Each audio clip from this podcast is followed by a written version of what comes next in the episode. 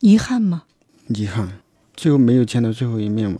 其实我有的时候会想，冰姐可能也不希望我伤心嘛，然后呢，也不希望就是看到我伤心，可能就是走的时候就是悄悄的走了，不想见到面以后更伤心。第一次见到冰姐的时候，其实是是研究所的老师，然后带我去去犬舍挑的犬，进去了里面有两条犬嘛。然后一条比较安静，一条比较活泼。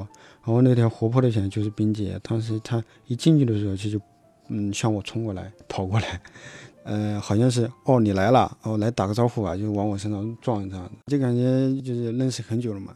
撞我那一下，我也感觉也很熟悉，哦就是你啊。其实你一一直在我身边吧，一直也没有离开，我会一直想你吧，也希望你在汪星球那边过得很好。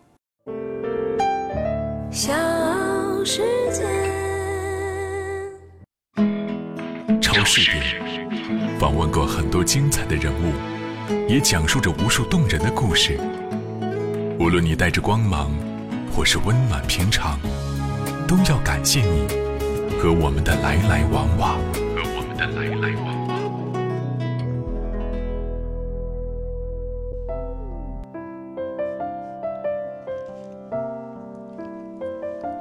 十月二号十一点四十七分，汶川地震救援最后一只搜救犬冰洁离世，享年十四岁。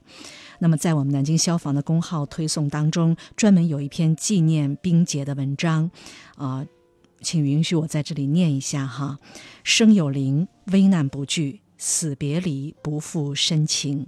南京消防的搜救犬冰洁一生十四年，留下了不辱使命的传奇故事。冰洁最高光的时刻是在二零零八年汶川地震救援中搜救出十三条生命，但他的履历不仅仅如此。二零零八年冰雪灾害。二零一零年七二八原南京塑料四厂丙烯管道爆炸事故，二零一四年八二昆山特别重大铝粉尘爆炸事故，二零一六年六二三盐城阜宁龙卷风冰雹特别重大灾害等等，在抢险救援的第一线都有他的足迹。这几年来，全国参加过2008年汶川地震救援的搜救犬相继离世，而冰洁却一直坚强地陪着大家走到了今天。我们无法体会高强度救援后带来的身体疼痛，只能在训导员欧阳红红每天的精心照料中感受那份脆弱。食物要用羊奶泡软，药物要定时涂抹，甚至要服用一些止疼药。这世间的深情从来都是无言的。虽然搜救犬站全体队友每天都尽可能的陪伴关爱，但是依旧没有能够留住冰洁。秋凉拂过心头，但冰洁曾经给大家带来的温暖与希望，更如阳光般炽热。他的一生用无言说出了大爱，用行动诠释了忠诚。亲爱的冰洁，如果你会说话。请告诉我，漫天飘零的梧桐叶，你乘哪一片去了？冰洁，一路走好。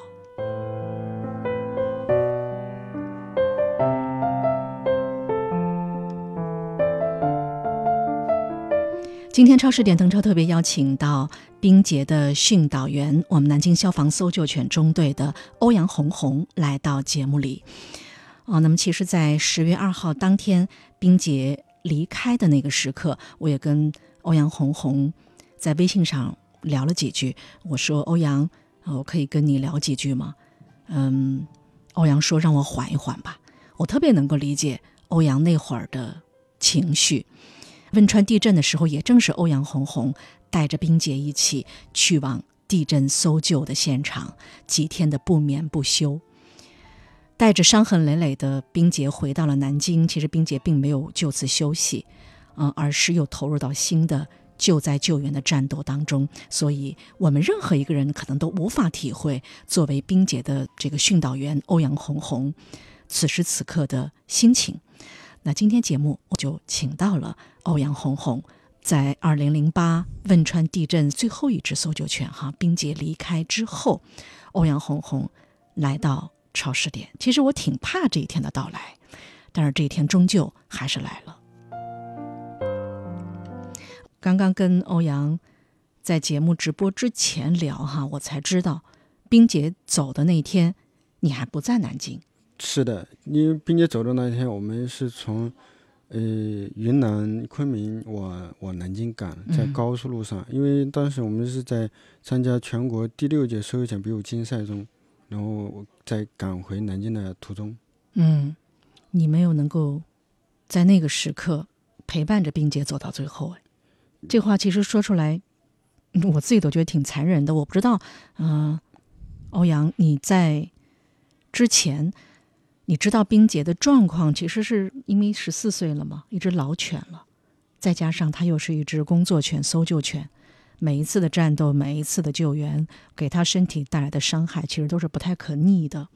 我不知道你是不是之前也做好了，我这样问也许不合适啊，是不是也做好了冰洁离开的思想或者是心理上的准备啊？欧阳，其其实我还没有没有做好，嗯呃，因为一直也有人问过我这个问题嘛，但是呢，我我没有去去想，我也不敢去想，因为我感觉他应就是他现在应该很好。就那一天的到来肯定还很遥远。其实十月一号的时候，就是我的战友丁顺嘛就打电话给我说，并且有点状态不好，就趴地上一直在叫，去医院看了看过了。看过以后，其实医生说说是他可能挺不过这个冬天。那我想我还能还中间这还有点时间嘛，我还能来得及吗？你当天那会儿知道冰姐情况不太好，你身在云南，但是你还没有过多的担心。对对，这怎么会第二天情况就急转直下？啊？突然之间发生那么大的一个变故。第二天确实很突然，因为嗯，我们那个时候正好在高速高速上面，往南京赶的高速路上面，嗯，然后刚好就是到服务区准备给车车子加油，嗯，然后我战友突然就给我来了个电话，战友说，嗯，他就说就是冰姐可能去世了，然后呢，当时打电话嘛，我说。你你看一下他的胸部有没有起伏，有没有呼吸，鼻子那边，然后摸一下看有没有有没有呼吸，然后呢，你再看一下眼睛瞳孔有没有放大。他一直跟我说他确实走了，然后呢一动也不动，就什么生命体征都没有嘛。然后我其实我当时就是没有办法接受，因为我想你带去医院看一下了。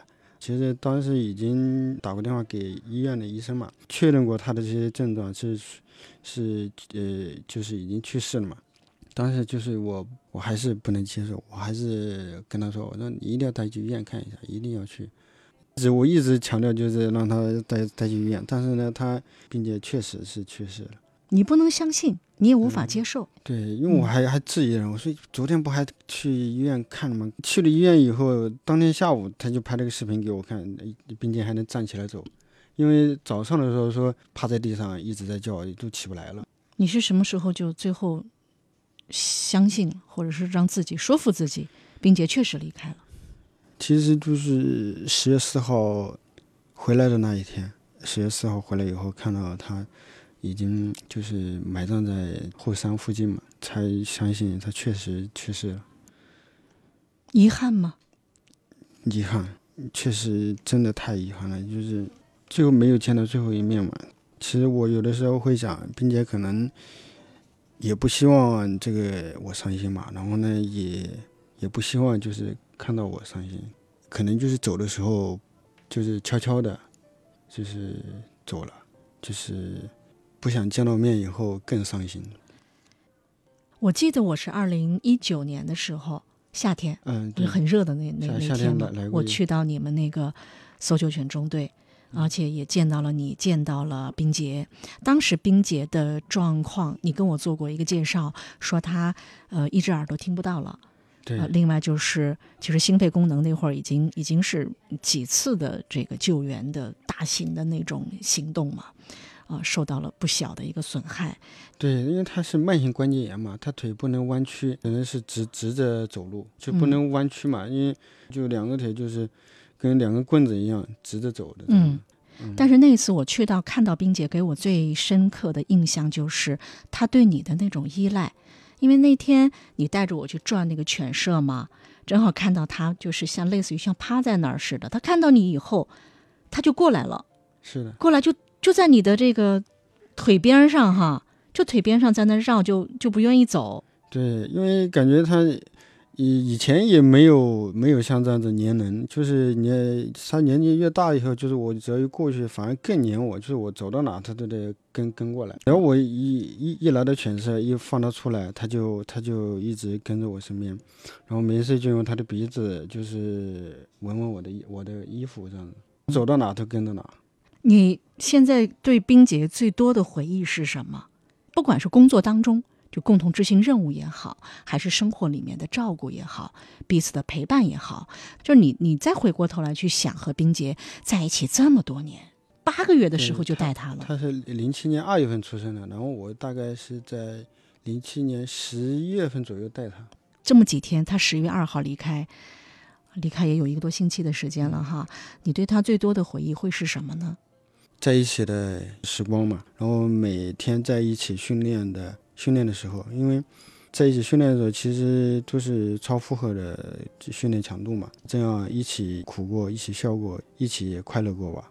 我还记得你上次来说第一次，就是冰姐见到你的时候，是吧？第一次见到冰姐的时候，其实是是老师嘛，是研究所的老师，然后带我去去犬舍挑的犬。进去了，里面有两条犬嘛，然后一条比较安静，一条比较活泼。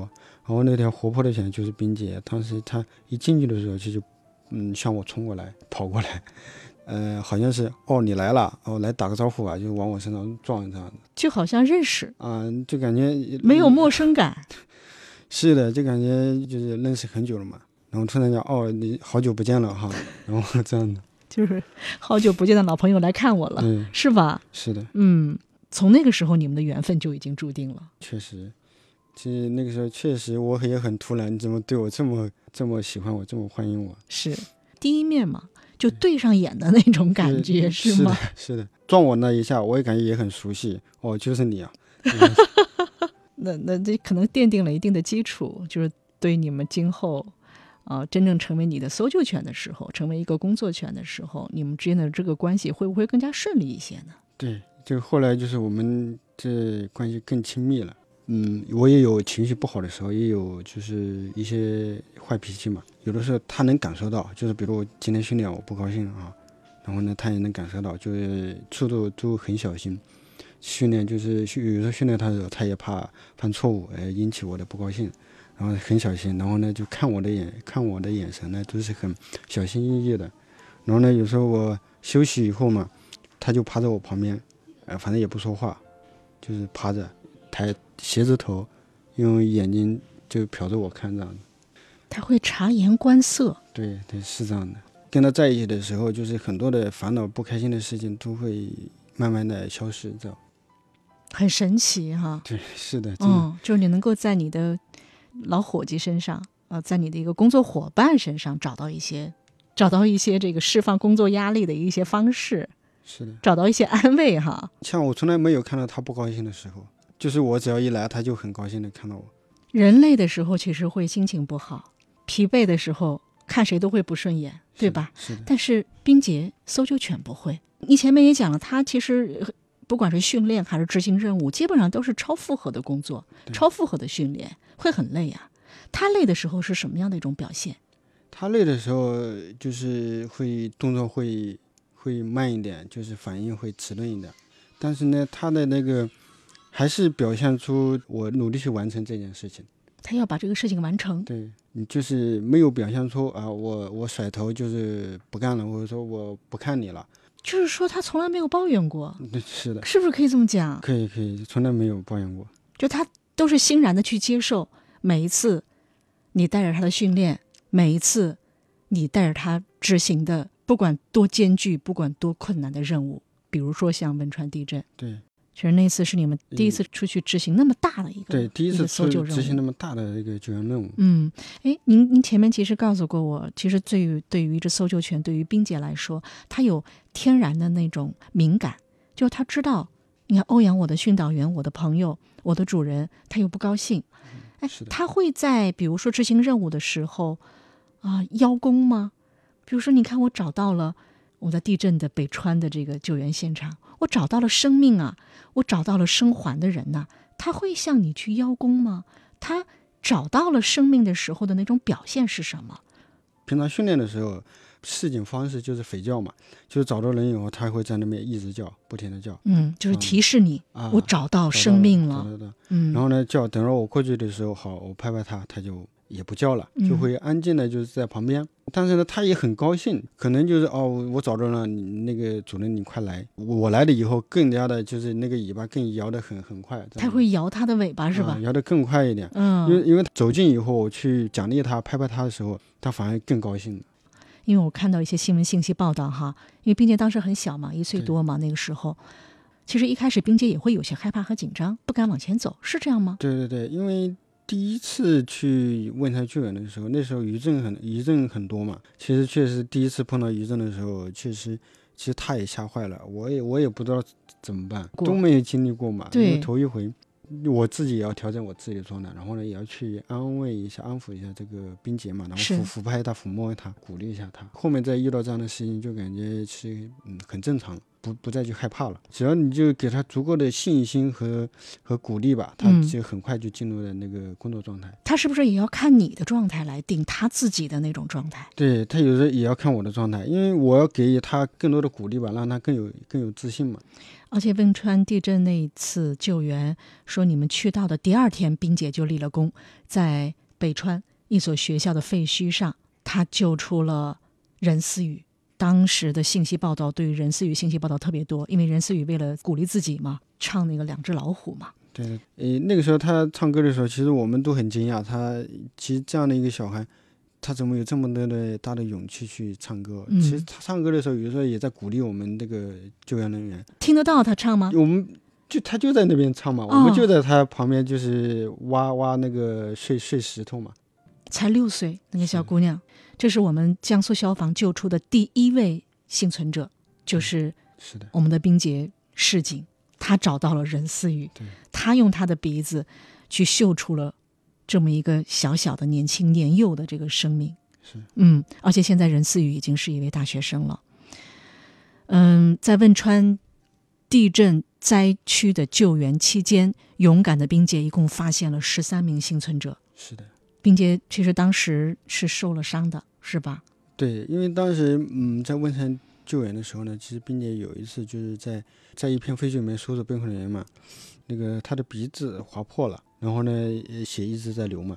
在汶川地震当中，那个很多的地方都是满地都是鲜血，那当时我并不知道是冰姐流流出来的鲜血，让他搜索的时候，他一直一直闻，然后一直的打喷嚏，嗯，他打喷嚏是为什么？就是后来我才发现嘛，他一直闻的时候，就是他把这个鼻子鼻子那边流的鲜血给吸吸到鼻腔里面去了，哦然后不舒服，然后再打打喷嚏，然后呢，后来就是搜索结束以后，他看到我，其实满满嘴都是血，因为他呃吸吸到鼻腔里面去了，然后呢，嘴巴嘴巴里面也有了，舌头里面全是，真的是把我吓坏了。我想他是不是受内伤了嘛？因为刚才那个搜索的时候状态还非常好，是哪边出内伤了吗？你以为他吐血了是吧？对对，因为血从嘴里面冒出来，然后鼻子也冒出来了嘛。对对我想那这两个地方一冒出来，肯定是就里面就是内脏脏肯定有有有受伤嘛。当时是把我吓懵了，然后我嗯赶紧把他给他清洗一下他的他的嘴巴，然后嗯清洗一下他的那个鼻腔。后来才发现他鼻子鼻子前面有一道口子，呃，一直在滴血这样子。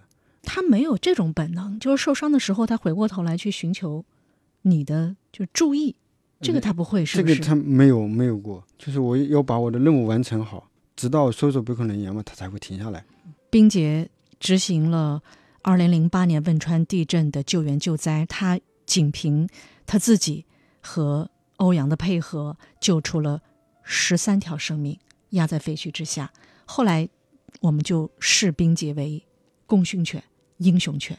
你有没有试图让冰洁知道他自己的这种了不起，自己的这种成就？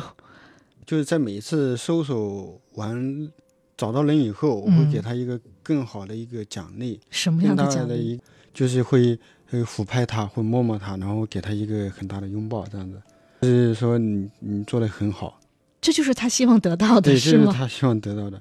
就是你抚拍他、抚摸他，包括你拥抱他的时候，他的反应是什么？他就是也会很高兴，很高兴。他的高兴是什么？就摇尾巴，是不是？对，摇尾巴，然后呢，就是在我怀里面就是乱乱乱踹嘛，这样的，就是蹭来蹭去的那种，是不是？如果让你来形容和冰洁之间的这种关系的话，你会怎么去形容？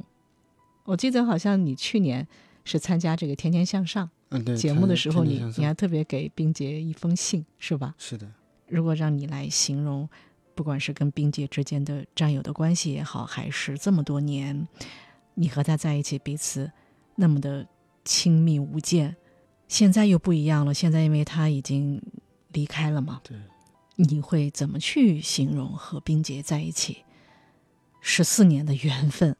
如果现在再给冰洁送几句话也好，或者让他有所感应也好，你会说些什么呢？因为有的时候其实我跟他说话很少，当然都是一些呃肢体语言的交流和一些眼神的交流吧。是因为你内向，是不是？因为我也也有很多话跟他说，但是，我不知道怎样去说，也不知道从从哪边开开始。因为其实有的时候你跟他说话，还不如去给他一个拥抱，或者说给他一个好吃的，这样他更能明白我对他的一个心意吧。跟他说话，其实我想他也能听得懂，可能给他一个拥抱会更能让他懂我的此刻的一个心情吧。你给他的是一个最直接的让他的满足感。如果非得让你用语言去表达的话，你会说什么？对冰洁，其实你一一直在我身边吧，一直也没有离开，我会一直想你吧，也希望你在汪星球那边过得很好。